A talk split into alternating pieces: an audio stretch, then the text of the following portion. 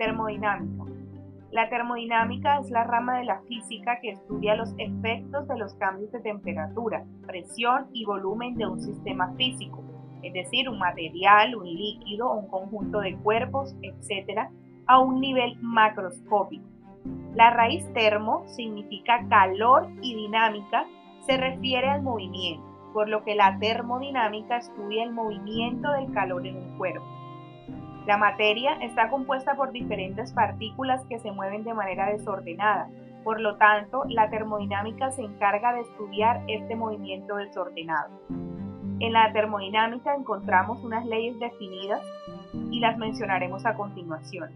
Ley 0. Si los cuerpos A y B se encuentran en equilibrio térmico con un cuerpo C, entonces los cuerpos A y B están en equilibrio térmico entre sí. Primera ley. El cambio de energía interna de un sistema es igual a la diferencia entre el calor y el trabajo realizado. Segunda ley. El calor influye espontáneamente de un foco más caliente a un foco más frío. Tercera ley.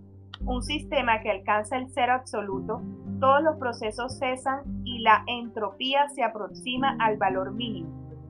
Esta tercera ley de la termodinámica establece cuál es el límite más bajo donde puede haber algún proceso, es decir, donde la transferencia de energía de cualquier tipo es nula y por tanto su nivel de desorden o entropía es mínimo. Este límite se conoce como el cero absoluto.